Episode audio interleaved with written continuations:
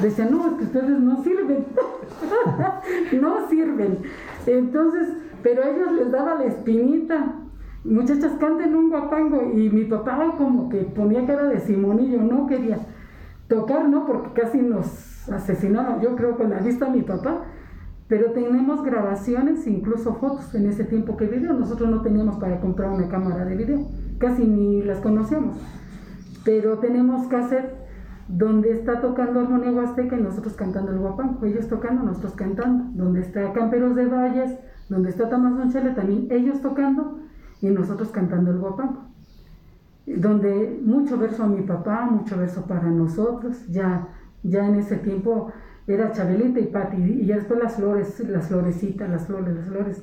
Y vaya, que son recuerdos que atesoramos.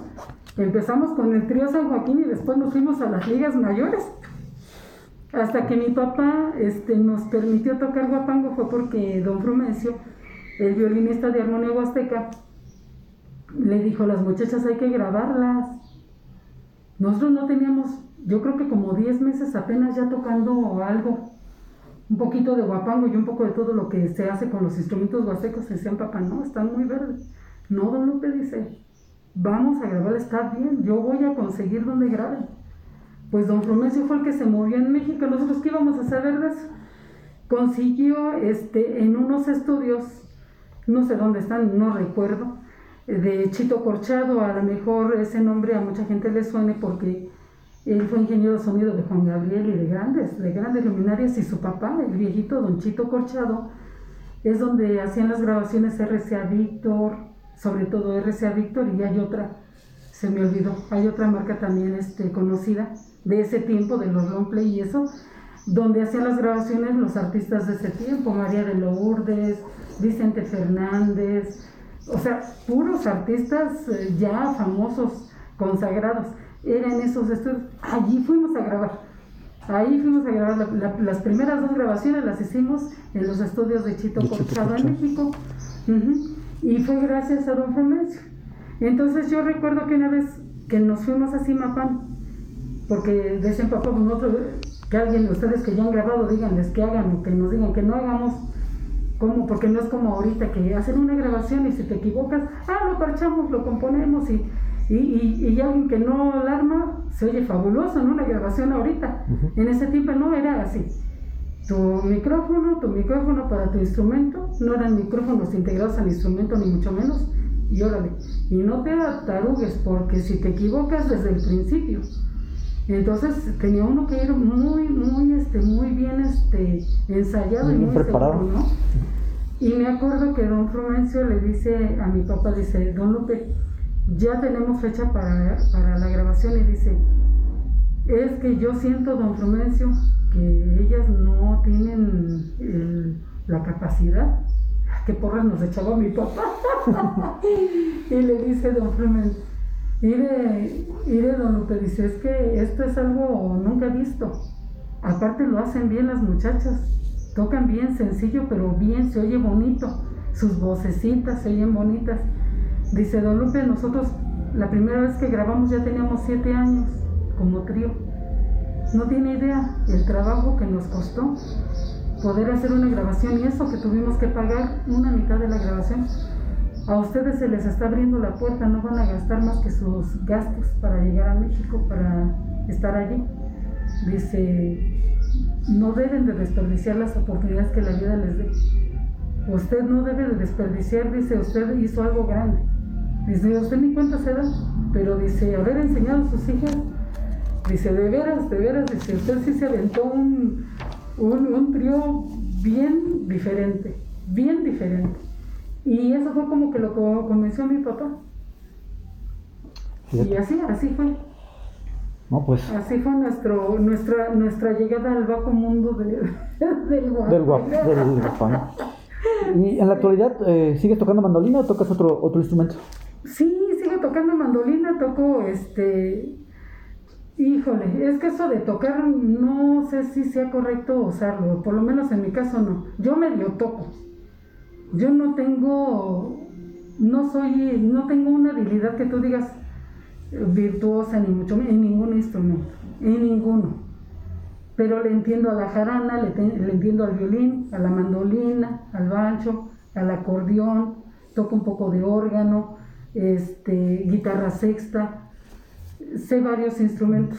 ¿Y cuál Por lo menos algo, aunque sea algo sencillito, le saco, pero así que tú digas, uff, la Patti es buenísima, ¿no? ¿Y cuál te gusta más? Mira, por salir a trabajar, pues la quinta, la guitarra quinta guapanguera. Trato de, de tocarla. Cuando estoy en la casa haciéndole nomás al tarugo, me gusta mucho tocar la guitarra sexta. Y cuando estoy en mi cuarto, cuando llueve, cuando estoy triste, me gusta ponerme a tocar mi mandolina. ¿Por Son qué? mi compañía. ¿Por qué? Son mi ¿Estás- compañía. ¿Tu compañía? Sí. Me relaja, me tranquiliza. Me, por ejemplo, la mandolina será porque me, me acerca mucho a mi, a mi juventud, Tu juventud. a mi, sí, a mi juventud, a cuando recién mi mamá no estuvo, pero ya no la recuerdo con tristeza. Antes yo recordaba con tristeza ese tiempo porque fue a raíz de que ella murió. Eso me permite acordarme de muchas anécdotas de ella. Me mantiene el recuerdo. No recuerdo. Y también de mi papá, de muchas cosas.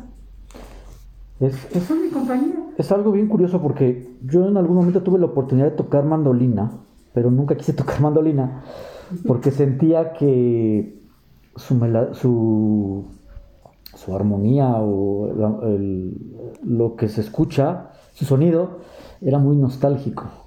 Y lo es, Lo es. Y yo nunca quise hacerlo por, por eso, ¿no? lo es. Pero, bueno, fíjate, es, es curioso por eso, ¿no? Como nos dices que, que te encierras en tu cuarto a tocar Sí. mandolina y... Y empiezo tocando puros temas eh, tranquilos y nostálgicos, a mi manera. Hay una canción de Mocedades, ni sé cómo se llame, pero eh, dice desde que tú te has ido, desde que te has marchado. Esa, ese tipo de música. ¿Así se llama? Empiezo a tocar pura música así como triste. Y cuando acuerdo ya estoy acordándome de algún vals y cuando acuerdo ya empiezo a tocar algún paso doble. Mm. Y después nomás hago sonidos nada más por hacer ruido. Pero bueno, es una forma de, de liberar toda la, la tensión Sí. o todo lo que Pero a mí me gusta, me gusta mucho, a mí me sirve. Bueno, Pati, estamos por cerrar la prim- el primer segmento de la entrevista. Normalmente siempre dividimos las entrevistas en dos para escuchar algo de música. Eh, vamos a tratar de colocar algo de, de música de Guapango al, al cerrar este primer segmento, pero no me gustaría cerrarlo sin que nos platicaras y que pusieras en contexto a la gente cómo es un fin de semana del concurso nacional de, de Guapango desde eh, tu experiencia como, como participando con las, con las flores, ¿no? ¿Cómo, ¿Cómo se vive? Bueno, más que participando con las flores, debo de decirles que en mi casa, desde antes que iniciara el concurso de Guapango, mi papá recibía a los músicos guapangueros que venían a, a tocar en la fiesta de agosto, en las fiestas de patrias, que en ese tiempo eran las fiestas fuertes de San Joaquín. Y yo estoy hablando de, entre, de los 50 hacia acá. De tal manera que muchos de esos músicos que ya todos ya son finados, desafortunadamente conocieron a la primera esposa de mi papá. Nos conocieron a nosotros en el estuche, o sea, en el vientre de mamá, y han sido parte de, nuestro, de nuestra vida. Entonces, hablar de una fiesta para mí es hablar de, de Guapango en la casa todo el sagrado día. ¿sí? Pues yo te lo puedo platicar desde dos contextos. Lo que vivo yo en mi casa gracias a la herencia de papá, porque nos dejó de herencia el que los guapangueros sigan llegando a la casa, que nos visiten, la música, que nos hermana ahora con ellos por ser también compañeros de música, y de la parte cuando tuve la oportunidad de estar en Casa de Cultura, en Educación y Cultura, atrás del concurso, atrás del coordinador, y conocer desde diferentes ángulos lo que es el guapango. Y lo único que te puedo decir que es espectacular, único, fabuloso, algo que la gente que viene por primera vez, que le gusta, incluso gente que es hasta un poco apática, este, te, te enamora, te envuelve. Y se van hasta noqueados en shock. Dicen, ¿qué pasó en San Joaquín? De ver un San Joaquín. Bueno, ya ahorita no se puede aplicar, pero todavía hace unos años San Joaquín era un pueblo muy dormido, muy, muy. No veías casi gente en la calle, muy tranquilo. Y es donde se notaba más el contraste. Ahora se nota, pero ya no se vive eh, ese, ese choque de, de, visión de tu pueblo, como es ahora que ya diario hay más gente, más carros, más todo. Pero empiezan a llegar el jueves y lo primero que te llama la atención es que las tiendas tienen que cerrar un poco más tarde, que desde lunes pasas en cualquier calle de San Joaquín y todo el mundo anda barriendo, pintando, cambiando lámparas, cambiando vidrios de las ventanas, bueno, nos, nos convida a todos los sanjoaquineses a poner guapa tu casa para empezar. Son semanas previas porque aquí, por tener pocos hoteles, a pesar de que ya hay un poco más, antes no había nada, San Joaquín se hace hotel, se convierte en un hotel. Todo, todo el pueblo. Es, lo que te iba a preguntar. Hay que, hay que alojar a los músicos también, ¿no? Así es. Sí, entonces, no solamente a los músicos, es la cantidad impresionante de gente que viene. Si vienen 500 parejas, estamos hablando de mil personas. Y cada una de esas personas trae amigos. Trae al papá, la mamá, al perro, al gato. Traen a los chiquitos, traen a los jóvenes. Se viene mucha gente. Una pareja de baile te equivale a no menos de siete personas. Y si nos vamos a los extremos, los que les gusta salir toda la familia, unas 15 personas quizá. Haz la cuenta cuánta gente es de los puros que están cautivos. Nuestros amigos músicos casi siempre traen dos, tres, cinco o hasta más personas de invitados. No vienen solos. Llámese la novia, la esposa, los hijos, el compadre, un amigo que le gusta, que llegó de Estados Unidos o un compañero músico de otro lado y que lo vienen, lo traen para que conozca. Estamos hablando de seis tríos con un respaldo mínimo de cinco personas cada trío. Haz la cuenta cuánta gente viene. Entonces, eso no cuentes a las personas que les gusta venir al concurso. Simplemente esto se pone a reventar, es una cosa increíble. Increíble. Yo no sé cómo lo hacemos para que la gente quepa. Mucha gente no se queda aquí rentan en hoteles cercanos, en los pueblos cercanos a, llámese Ezequiel Montes, hay gente que se va hasta Tequisquiapan y se viene temprano para acá, porque Porque no tenemos la capacidad. Pero hay mucha gente que no se va. Se traen sus casas de campaña y se van a Campo Alegre. Hay gente que no, simplemente amanece en la calle.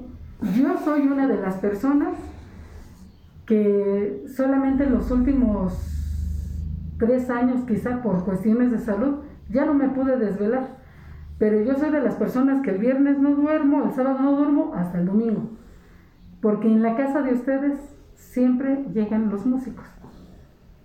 Eh, siempre han dicho que la casa de las flores o la casa del guapanguero, ¿verdad? La casa de los guapangueros. ¿Por qué? Porque ahí es donde se concentran los músicos.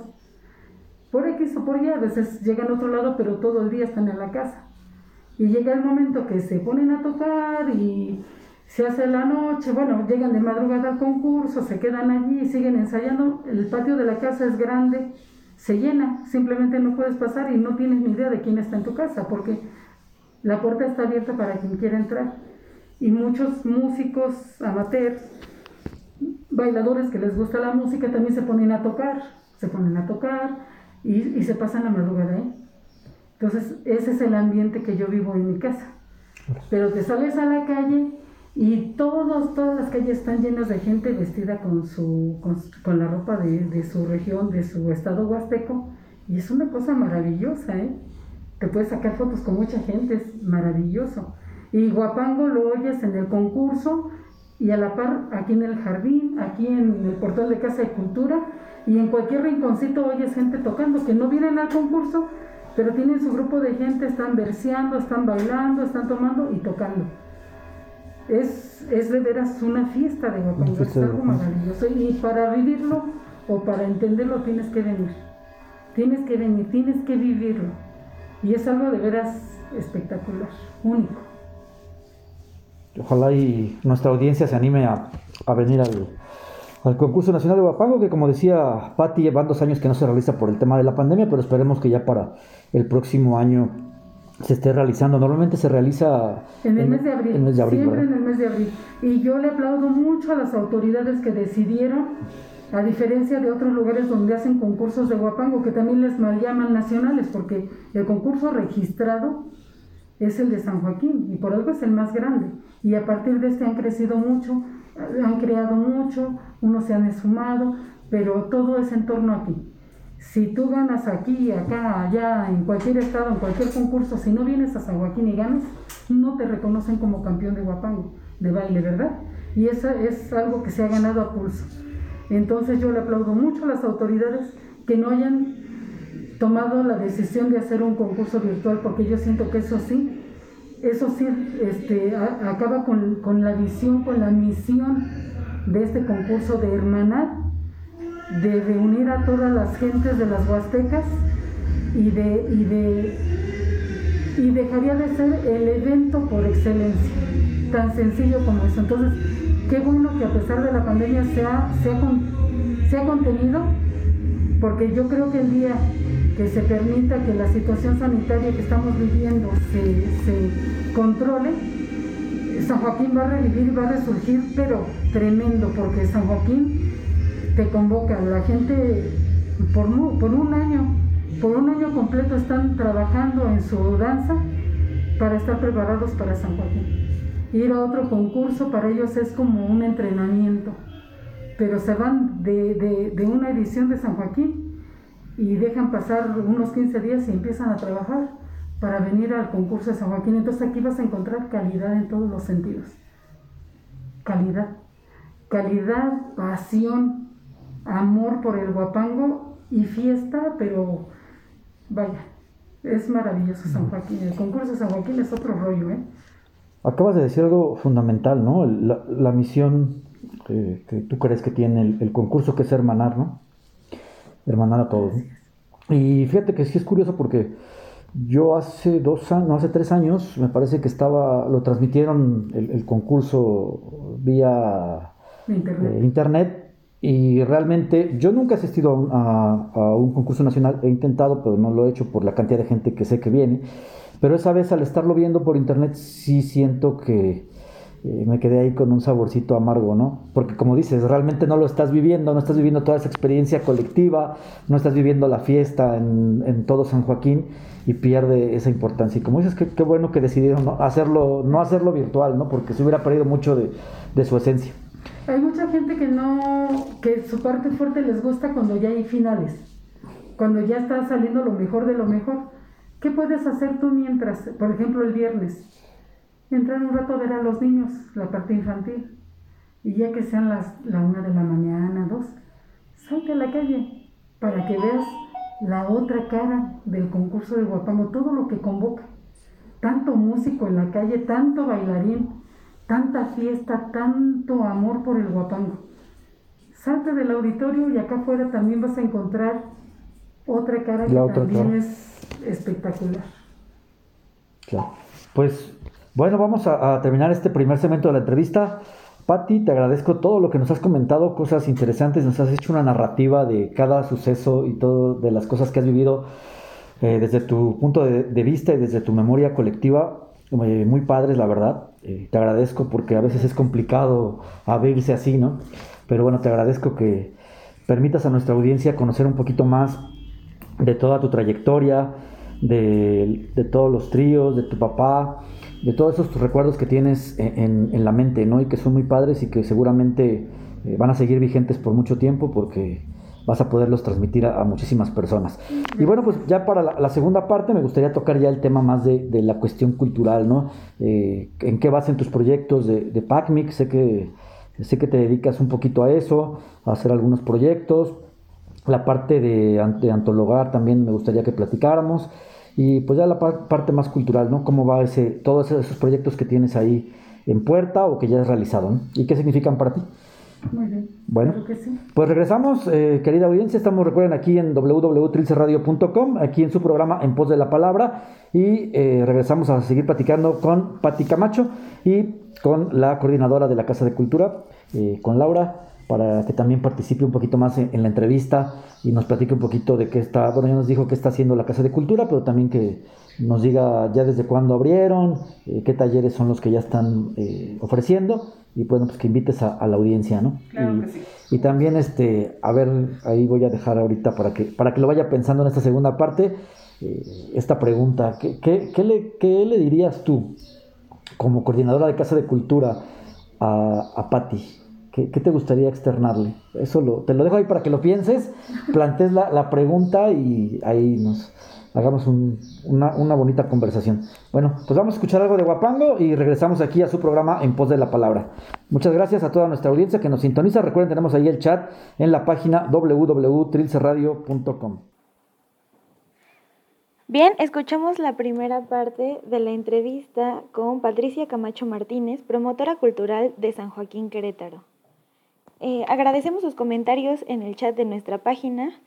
Agradecemos a Alma Cristina Santos Hernández, quien nos comenta, interesante programa y enriquecedor en el aspecto cultural acerca de los problemas que se presentan en este aspecto para acceder a los eventos. Felicidades. Muchas gracias, Alma Cristina. También tenemos aquí el comentario de Saturnino Vallejo, quien nos escribe, excelente programa, saludos y sigan promoviendo más grupos de la región. Pues muy bien, vamos ahora a un corte musical. Vamos a escuchar algunos temas por el trío San Joaquín. Como ya escuchamos en la entrevista, ha sido parte fundamental en la historia de nuestra invitada Patti Camocho. Entonces vamos a la música.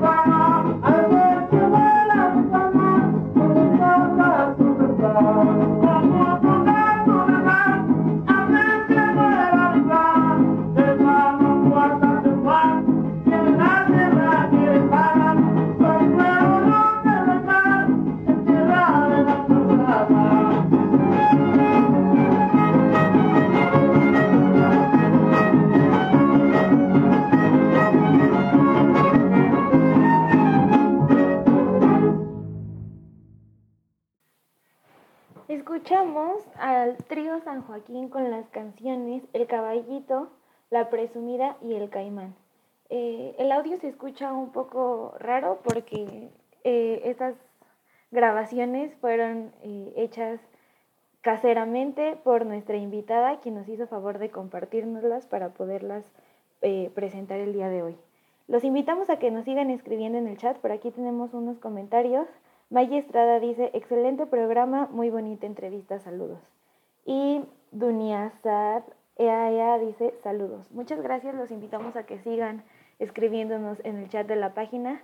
Y pues vamos con la siguiente parte de la entrevista con Patti Camacho.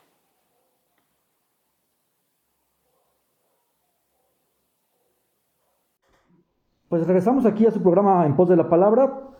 Recuerden que estamos transmitiendo desde www.trilcerradio.com y hemos tenido una conversación bastante bonita con Pati Camacho. Nos ha platicado muchísimas cosas de su infancia, muchísimo de su trayectoria. Nos ha dejado una narrativa realmente espectacular y le agradezco que comparta con nosotros y con nuestra audiencia todas estas palabras, todas estas memorias gráficas y toda esta narrativa que realmente es muy interesante. Pues bueno, ha llegado el momento de entrar a la parte cultural 100%. Y pues quisiera empezar con el libro eh, Los grandes guapangueros. ¿Cómo, ¿Cómo, surge este libro y cómo ha sido tu paso por, por la literatura? Porque ya podemos considerarlo así, ya al, estar en todo el proceso de creación de un libro, pues ya también eres parte de, de la creación literaria, ¿no? Eh, platícanos un poquito tu experiencia, cómo surge y pues de qué va este libro, Los grandes guapangueros. Claro que sí, mira, voy a tratar de hacer un breve antecedente. Eh, comenté en un inicio que tuve la oportunidad de que me invitaran a trabajar en algunas administraciones públicas pasadas de tal suerte que he estado en diferentes momentos en la Casa Municipal de la Cultura como tallerista, pero también como titular de la institución y posteriormente como directora de Educación y Cultura. ¿Qué me, qué me pasó durante todo ese trayecto? Empiezas a conocer la cultura de tu pueblo. Ya no es, en el caso mío como músico, ya no es solamente ser músico por porque es un oficio, porque vamos a ganar dinero y prestigio y vamos a grabar discos, no. Ya empiezas a ver otras alternativas que dentro de la música puedes hacer, que es hacer un poco más, en este caso del guapango, hacer algo propio y mostrarlo. En nuestras composiciones, todas, sin excepción, las que hemos hecho mi hermana y yo, tienen que ver con San Joaquín, en donde lo exaltamos y lo damos a conocer. Por otra parte, ir conociendo en este trayecto como músicos, como amigos de, guapangueros importantes que sin lugar a dudas son los pilares de la música huasteca, los que han abierto los espacios, los creadores, los virtuosos, los trovadores por excelencia. Eh, conocí yo el programa PACMIC, que es, bueno, ahorita ya le pusieron otra otro, otro nombre, a, otro significado a las siglas, pero en un inicio era el programa de apoyo a las culturas municipales y comunitarias. Yo empecé a conocerlo dentro de Casa de Cultura porque nos traían la información y se hacían las asesorías. Y te das cuenta que puedes meter memoria histórica, que puedes meter medicina tradicional, que puedes poner artesanía en infinidad de formas, música, talleres, eh, bueno, es, es, un universo de, de, actividades de creación cultural que cobija este programa, es un programa muy benigno. Y lo empecé a conocer.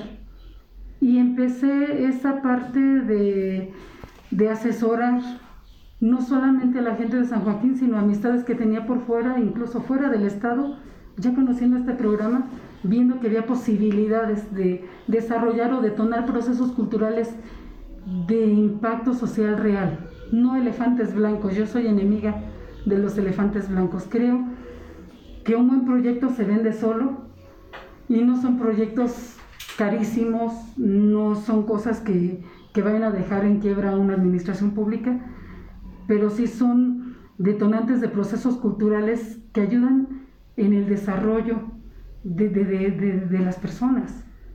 Eh, una, una educación integral siempre tiene que ir muy empapada de cultura. No puede ser un gran médico si no tiene la sensibilidad para la música, para el arte y para todo lo demás. Es parte necesaria del ser humano. Bueno, ya a partir de ahí se fueron dando muchas cosas, se, fui conociendo más y de repente también empecé a tener necesidad de explotar esas partes personales, esas inquietudes personales sobre actividades. Y allí nace la exposición Grandes Guapangueros. Antes del libro fue la exposición. En ese tiempo, que fue en el 2010, eh, yo tuve un problema de salud muy grave que me mantuvo en cama mucho tiempo. Y este proyecto se gestó en, en esas madrugadas en las que estás en solitario esperando que tu cuerpo vuelva a reaccionar para seguir con tu día a día. Y recordé que todos tenemos dones, habilidades y a veces es bueno compartirlas. Para eso te las da la vida. Por eso vienes equipado así, ¿no? Y no sé, dije, ay, voy a dibujar a mi papá, voy a dibujar a Don Rumen, voy a dibujar a Abraham, voy a dibujar a Chucho, voy a dibujar a Marcos, voy a dibujar a Goyo, voy a dibujar a Don Eleodoro, voy a dibujar a Don Lalo, voy a dibujar a Don Ezequiel y a Don Genaro y a Don, a Don este, infinidad. Y van a decir, ¿y ellos quiénes son? Son los personajes o las personalidades del Guapango que en su momento fueron integrantes del trío Cantores de Pánuco, Camalote, Armonía Huasteca, Camperos de Valle, todos esos grandes guapangueros. La gente que sabe del guapango sabe que estoy hablando de la crema innata de la música huasteca. Eh, personajes creadores de grandes temas como el querreque, como las tres huastecas, eh, la Azucena, la Guasán, etcétera, etcétera. Yo dije, pues a la mayoría de ellos tuve el privilegio, gracias a mi papá, de conocerlos. Y son gente importante dentro del guapango. Y la gente joven, la gente que empieza a bailar la música, ya no los conoce. Los nuevos músicos hacen las florituras de un Juan Coronel y no tienen ni idea de quién hizo esas composiciones musicales esas figuras musicales. Y lo mismo podemos hablar de, de, las composiciones como tal, ¿no? El querreque, que es el guapango por excelencia, el icónico de la música huasteca, pocas gente saben, o en ese tiempo pocas gente sabían, que el autor es Pedro Rosa Cuña, que era de Gilitla, que murió joven, y pues que nos dejó el guapango por excelencia, el guapango más importante, el más conocido, el más conocido. Bueno, en ese sentido fue mi pensamiento, ¿no? Me gusta dibujar, no tengo formación, yo no he estudiado, simplemente es una habilidad que tengo y me gustó desarrollarla. Y dije, bueno, los dibujo, a lo mejor no van a estar exactos, pero sí se van a aparecer, aunque sea de sus orejitas, pero se van a aparecer, ¿no? Y voy a hacer, no sé, yo creo que puedo hacer unos 20 hasta 30 retratos de esos músicos y voy a buscar dónde exhibirlos. ¿Por qué? Porque quiero que la gente joven los conozca y la gente mediana y grande los reconozca como lo grande que son. Que hay tríos de excelente calidad actualmente, sí los hay, y va a haber más en el transcurso de los años. Y son famosos y populares. Pero que no se nos olvide que mucho del trabajo con el que se ganen incluso su sustento es gracias a las creaciones de esos pilares de la música huasteca. En ese contexto yo hice mi exposición y llegó la mañana y les dije, familia, voy a hacer una exposición, se va a llamar Grandes Guapangueros, aparte que están viejitos porque son de los, dentro de los grandes, son los grandes. Y voy a empezar con esto, si les mencioné, me faltan como 3, 4, voy a pensar a quién pongo.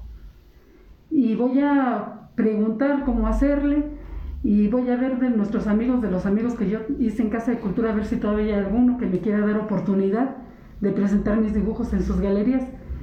Pero como no quiero que me ignoren, voy a meterlo a un PACMIC, la exposición.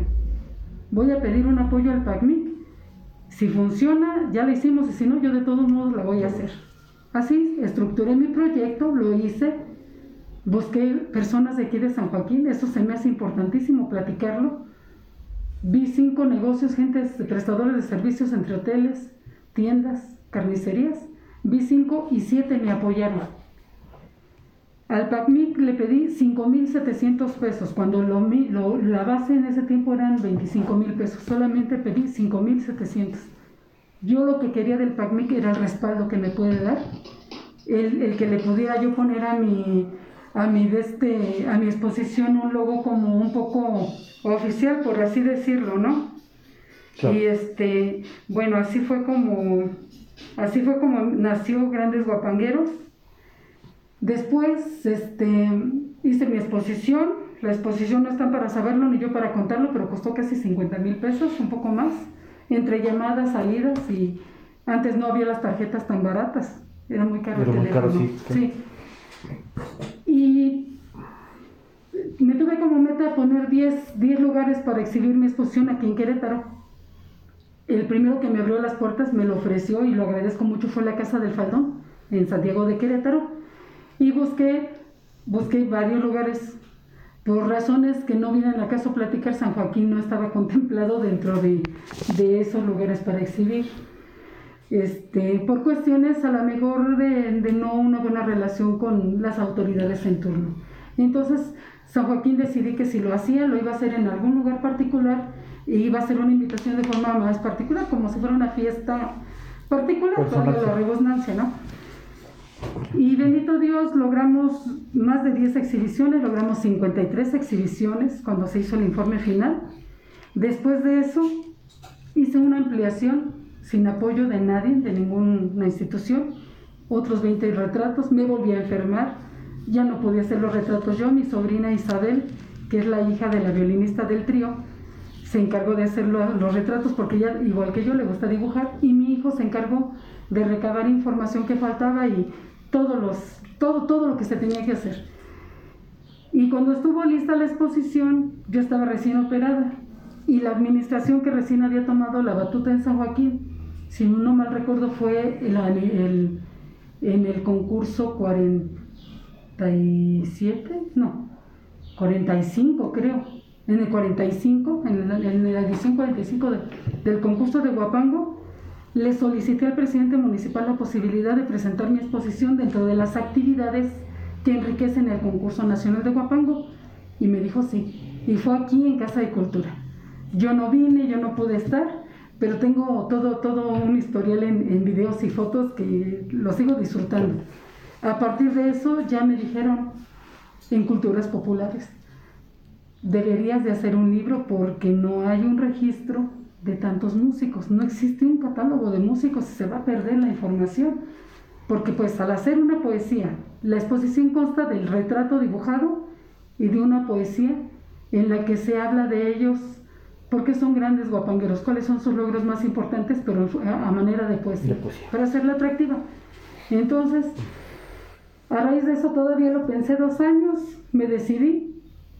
Decidí poner la fotografía de donde tomamos el retrato, la pequeña biografía que logramos este, recabar con esas llamadas, esas pláticas con los guapangueros o con sus familias, en el caso de los que ya estaban afinados, y, este, la poesía que hizo el doctor Manuel Olvera Marín de Jalpan, que aparte de ser médico de profesión, él le encanta, le encanta la poesía, le encanta tocar, sobre todo toca mucho arribeño y además él fue el primero que hizo una columna dedicada al guapango acá en la Sierra, en la Sierra Gorda Queretana.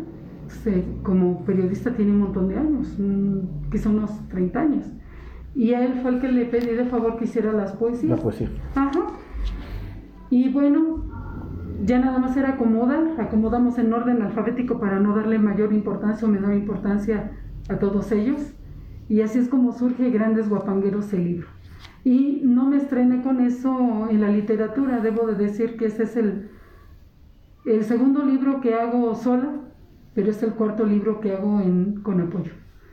Este libro lo hice sola, el primer libro que hice sola fue también este, Una vida y anecdotario, de las flores de las Huastecas cuando cumplimos 30 años.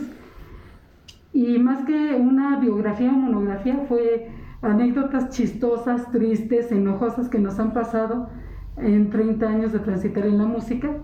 Y lo hice como si mi hermana y yo estuviéramos platicándole a alguien nuestra sabrosa historia de chisme, de lo que nos ha pasado en el concurso, maldiciones incluidas, y traté de, de conservar la esencia de cómo habla ella y de cómo hablo yo, de tal suerte que la gente que lo lee eh, me lo ha dicho, se imaginan perfecto cómo Chávez habla su risa, cómo hablo yo y es un libro bastante divertido, puedo decir, bastante divertido y en unas partes emotivo. Antes de eso, en el 2003, 2003 o 2000, ya no me acuerdo, ya es que ya estoy viejita, ya se me, se me dan las cabras. Este, decidí poner en papel el método para aprender a tocar los instrumentos huastecos, como nos enseñó mi papá, su método de mi papá. Y el libro se llama Un modo sencillo de acercarse a los instrumentos huastecos. Salió esa primera edición, lo hice yo, pero con el conocimiento de él. Pero antes de eso también ayudé a hacer una memoria sobre una tradición importante de una comunidad que se llama Apartadero aquí en San Joaquín y se llama Las, las Juntas de Apartadero, una tradición que perdura. Y gracias a ese librito que logramos, se, también se logró una, una exposición que conserva la comunidad, porque es una tradición que por el desarrollo imparable de, y que es necesario para todas las comunidades, pues se va perdiendo, ¿no? Entonces eh, se logró captar testimonios de, de la gente, de por qué lo hacían, eh, sobre todo que tiene un matiz totalmente religioso toda su actividad. Y bueno, también estuve apoyando a unos jóvenes que hicieron este, un libro, una tesis de la Universidad Autónoma de Querétaro, eh, antropólogos sociales, que tenía que ver con la minería en San Joaquín. Y también gracias a eso aprendí un poco más de la minería en San Joaquín. Y no puedo decir que soy coautora, pero por lo menos sí apoyé en, en ese proceso. ¿Te consideras una especie de, cronista o no te, no te consideras cronista? Digo, porque el trabajo, eh, no, no tanto cronista, me planteé mal la pregunta. Eh, ¿Te gusta escribir crónica? Porque el trabajo que estás haciendo es, digamos, es de crónica, ¿no? O sea, de crónica, eh, de, de, rescatar la memoria histórica, etcétera, etcétera. Sí, fíjate que a mí siempre me ha gustado desde que empecé a salir a comunidades, me llama mucho a la atención poder conocer sus, sus modos de vida eh, hace muchos años, en el 99, empecé un proyecto con un cuñado mío que desafortunadamente falleció a finales del 99 y ha sido un golpe tan grande para nosotros que ese proyecto, así como lo empecé, lo dejé hasta la fecha, no lo quise terminar. Porque él salía mucho, era reitero, lo que le llaman ahora reitero. Y a él le gustaba mucho salir, conocía mucha gente y empecé a salir con él. Tengo todavía de esos disquitos de tres y media de cuando las computadoras, cuando medio las empecé a, a saber usar, donde sacamos fotos y empezamos a sacar información directamente de la gente de varias comunidades. Yo tenía, las, yo tenía muchas ganas. E, ese libro se iba a llamar San Joaquín ayer y hoy. Y, y él me quiso apoyar en mi locura él me iba a llevar, ese era, ese era el rollo, que él me iba a llevar a las comunidades, me iba a presentar a la gente. Y pues lo que quedó de, ese primer trabajo, de lo que se pudo empezar a hacer, fue este, de nuestras comunidades que tenemos, logré, logramos visitar 27 comunidades. Tenía yo en ese tiempo un catálogo muy, muy completo de cuántas escuelas, si había casa de salud, si había matrona, si había artesano, si había músico, poeta o loco, este, cuánta gente vivía. Estábamos, eh, queríamos hacer una peinada real de nuestro municipio para conocerlo y, y, resaltar lo cultural. Entonces, cuando él falleció, te digo, lo dejamos por la paz. Y ahí es donde me di cuenta, a mí me encanta estar de metiche, me gusta conocer a la gente, me gusta saber lo que hay. Sí, siempre es interesante conocer la historia de cada comunidad que visitas, ¿no? Y eso lo vas a encontrar únicamente conversando con, con la gente que es de, la comunidad y yendo a las comunidades. Para que nuestra audiencia conozca un poquito eh, el, el, título de raitero, ¿se los podías explicar? Claro que sí.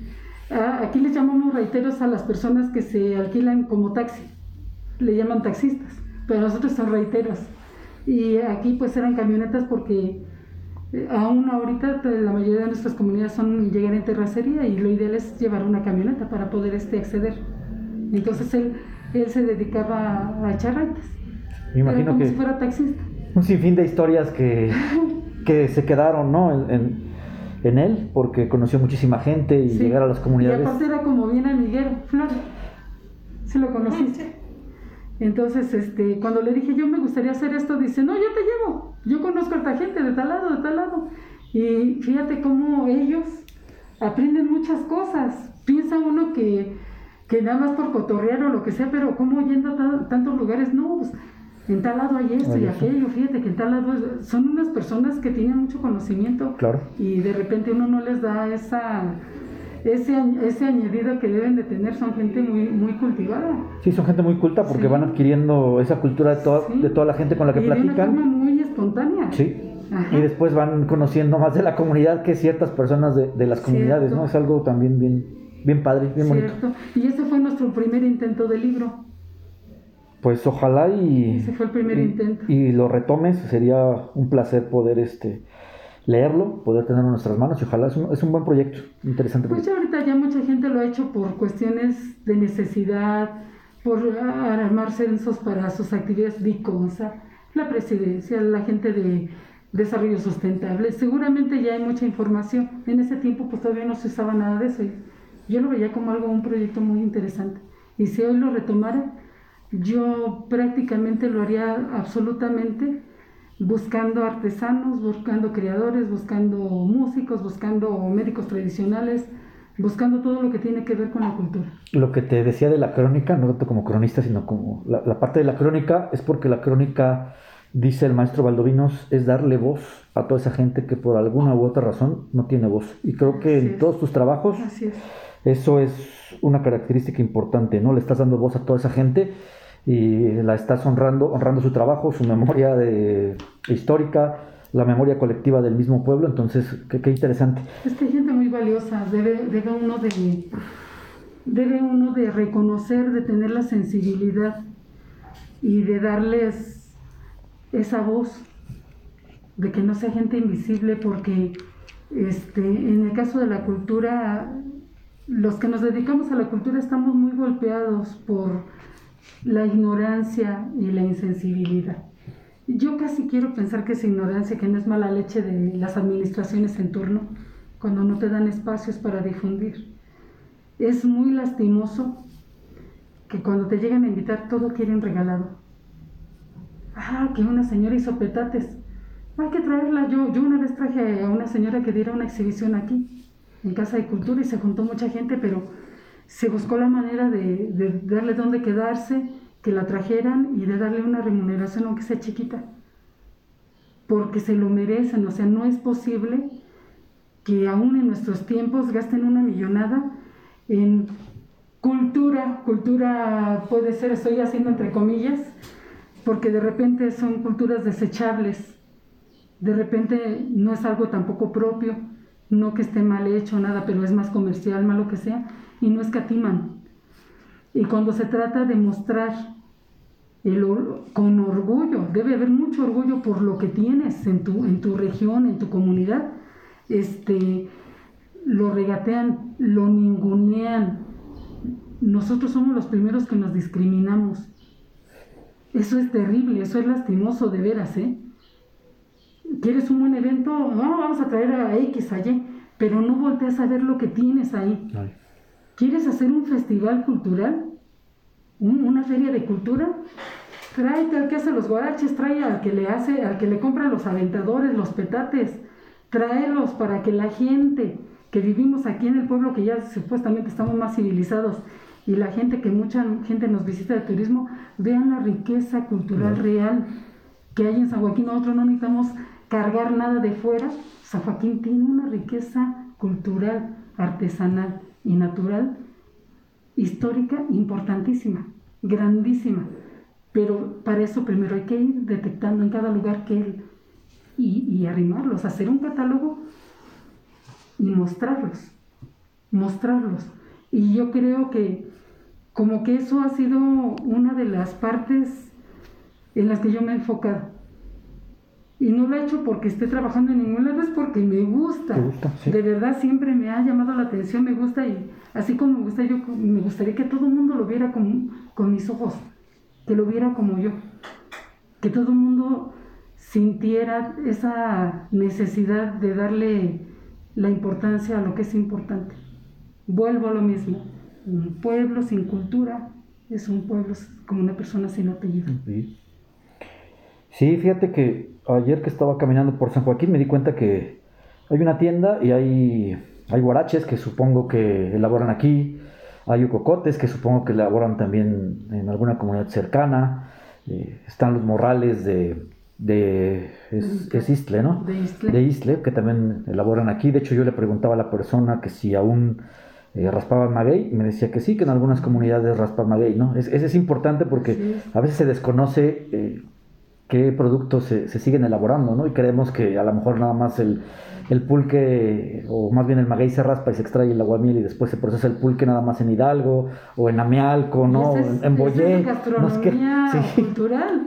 Exacto, sí, nos quedamos con esa idea y desconocemos esa, esa parte. Así es. ¿Dónde pueden...? Ah, a ver, Laura, Laura, les comento algo sobre la raspada de pulque, ¿no? Este, de hecho, nosotros aquí en Casa de Cultura estamos realizando, por la pandemia, suspendemos todas las actividades, eventos, este, nos dedicamos a hacer los videoblogs, eh, rescatando varias actividades, no solo en el municipio de San Joaquín, o sea, la cabecera, sino en las comunidades. De hecho, este fin de semana sale el video de la bebida de los dioses, el pulque. El pulque. Ese lo realizamos en la comunidad de San Cristóbal con el señor Álvaro, Álvaro Martínez. Esos videoblogs todos están este, en la página de municipio de San Joaquín también los invitamos ahí que, que lo vean. O sea, como les digo, no es una parte únicamente enfocándonos a una, a una actividad. Lo que podamos rescatar también. Fíjate qué, interesante, eso. No, no, lo conocía, pero qué bueno que nos comentaste. En la página de... Municipio de San Joaquín. Municipio de San Joaquín, ahí pueden observar todos los videoblogs que está realizando Laura con todo su equipo, ¿no? Imagino, bueno, y van, salen a las comunidades y difunden un poquito de toda esta, esta parte cultural. Qué, qué bueno que estén haciendo ese proceso. ¿sí? ¿eh? porque nos invitó, de los primeros que hicieron, nos habló, dice, queremos hacerles una entrevista por los años que tienen, por ser las primeras mujeres, son sanjoaquinenses. Chido, ¿qué dijiste? ¿Cómo es posible que la gente no les, antes les haya reconocido y, le digo a Chávez, ¿qué quiere? Nos invita ahorita. Chávez nos ofreció su casa, ya fuimos a grabar.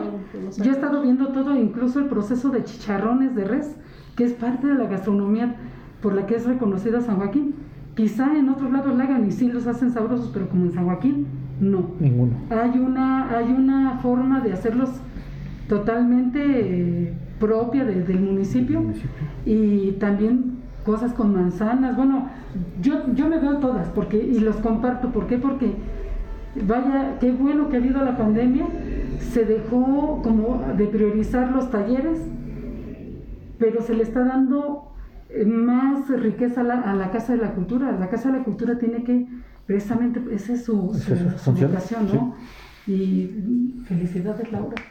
Gracias, el tachate. El tachate es el pulque. ¿eh?